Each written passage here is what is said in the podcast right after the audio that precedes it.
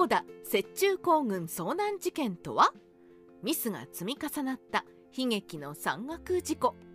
八甲田雪中行軍遭難事件とは？明治35年1902年1月に日本陸軍第8師団の歩兵第5連隊が青森市街地から八甲田山の田代新湯に向かう雪中行軍の途中で遭難した事件です。訓練の参加者210人中199人が死亡するという日本の冬季軍事訓練において最も死傷者を出した事故であると同時に近代登山史でも最大級の山岳遭難事故です。しかしこの事故には自然災害だけでなく多くの人為的ミスが積み重なっていました。雪中行軍の目的日本陸軍は明治27年1894年の日清戦争で冬季寒冷地での苦戦を強いられました。そして清朝の次に立ちふさがるロシアとの戦いに備えるために冬季訓練が喫緊の課題になっていたのです。青森歩兵第5連隊は陸軍の冬季訓練の計画に沿い冬のロシア軍の侵攻で青森沿いの列車が不通となった場合物資の運搬を人力ソリで代替可能かを調査するため青森から田代温泉の間の片道 20km1 泊2日の予定で計画されました。事前の予行演習。青森第5連隊の第2大隊は明治35年1902年1月18日航行計画の立案者である雷大尉の指揮で予行演習を行います。この時は140名。うち漢字機隊20名の将兵とソリ1台で東映から小峠間片道 9km を往復したもので好天に恵まれて成功しました。報告を受けた大隊長の山口少佐はこれならば東映から田代温泉までは1日で踏破可能と判断。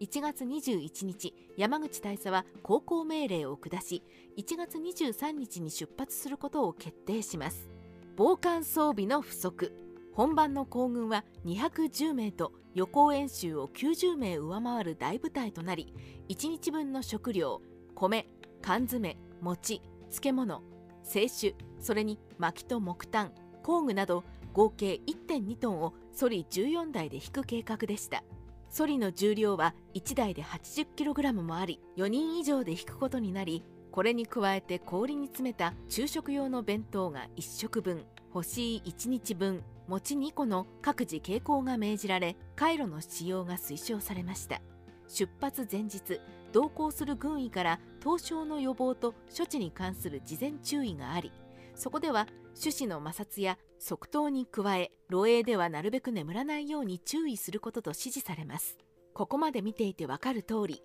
青森第5連隊第2大隊は1日で帰還できると漠然と想定していることがわかります。また防寒装備も貧弱そのものであり特務総長以上が毛糸の街灯1着毛糸の軍帽寝る生地の冬軍服軍手一揃い長脚型軍歌超過型雪靴菓子卒が毛糸の街灯2着重ね着フェルト地の普通軍帽小倉生地の普通軍服軍手一揃い短脚型軍歌と冬山登山するとは思えない貧弱な装備で特に家事兵卒の防寒装備に至っては毛糸の街灯2着を渡されただけでした。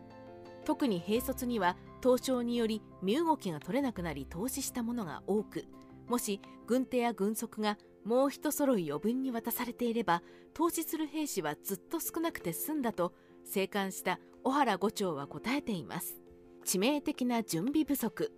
雪中行軍が遭難した原因には極端な情報不足の問題もありました。雪中行軍部隊を率いた雷大尉が雪中行軍の指揮を任されたのは行軍実施の3週間前でありそれは前任の担当が夫人の出産に立ち会うために任を解かれる形になって急遽任命されたものでした。雷大尉は将校になってから雪中行軍に参加した経験はなく前任者の離任で予備知識も持たないままに行軍の準備に入りましたがやったのは小峠までの 9km の日帰り行軍だけであり全く経験というものを書いていました。これは雷大尉個人の問題というより人事を含めて引き継ぎに重きを置いていない青森第五連隊の組織的な問題でしょう。初日から暴風雪に襲われる。雷大尉が率いる210名の雪中行軍部隊は1月23日午前6時55分に青森連隊駐屯地を出発します。しかし田木野において地元民が早くも天候不順による行軍の中止を進言しました。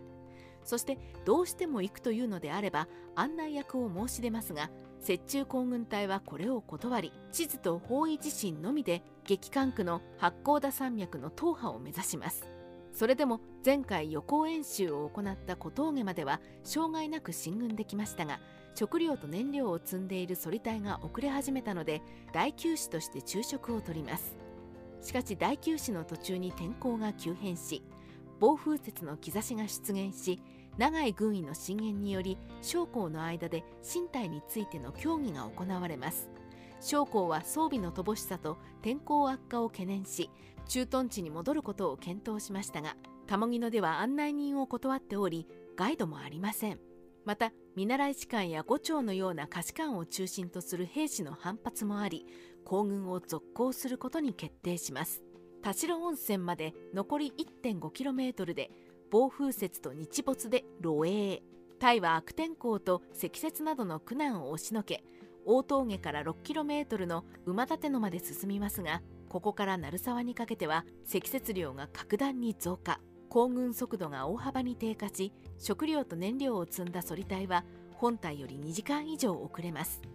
午後5時ごろ馬立野から鳴沢へ向かう途中でソリによる運搬を断念。積み荷は各輸送隊員が分担して運ぶことになりました。これにより行軍はさらに遅れることになり日没と猛吹雪で田代方面への進路も発見できなくなりタイはやむなく漏洩設備を持たないままキャンプを張ることになりました。午後8時15分田代まであと 1.5km の平沢の森をタイは最初のキャンプ地と定めます。ここでタイは幅2メートル長さ5メートル深さ2.5メートル都合6畳ほどの接合を小隊ごとに5つ掘り1号あたり40名が入りましたが大井や敷わらもなく座ることさえできませんでした。午後9時頃までには氷隊もすべてキャンプに到着し各号に餅と缶詰および木炭 22.5kg ずつが分配されます。しかし40人分を賄うには乏しい量でありロビも各号で1つずつしか起こせないので交代で暖を取りました。おまけに着火に1時間を要した上に雪が積もりすぎて炊事用の号を掘ろうにも2.4メートル掘っても地面に届かずやむなく雪の上にかまどと鎌を据えて炊事作業を開始しますが火がつくと床の雪が溶けて釜が傾くなど炊事作業は困難を極めました。午前1時にようやくできた飯は生煮えでありその残りのお湯で煮た清酒も異臭がして飲めたものではなく何より零下20度という寒さのために眠ると凍傷になるとして睡眠が許されず全く横になれないことで兵士の間では疲労が極限に達していました。痛恨の深夜出発そして完全遭難。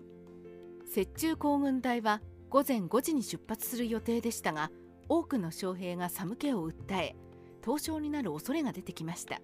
そこで山口少佐党部隊の将校は協議した結果行軍の目的は達成されたとして帰還を決定し午前2時半にキャンプを出発します。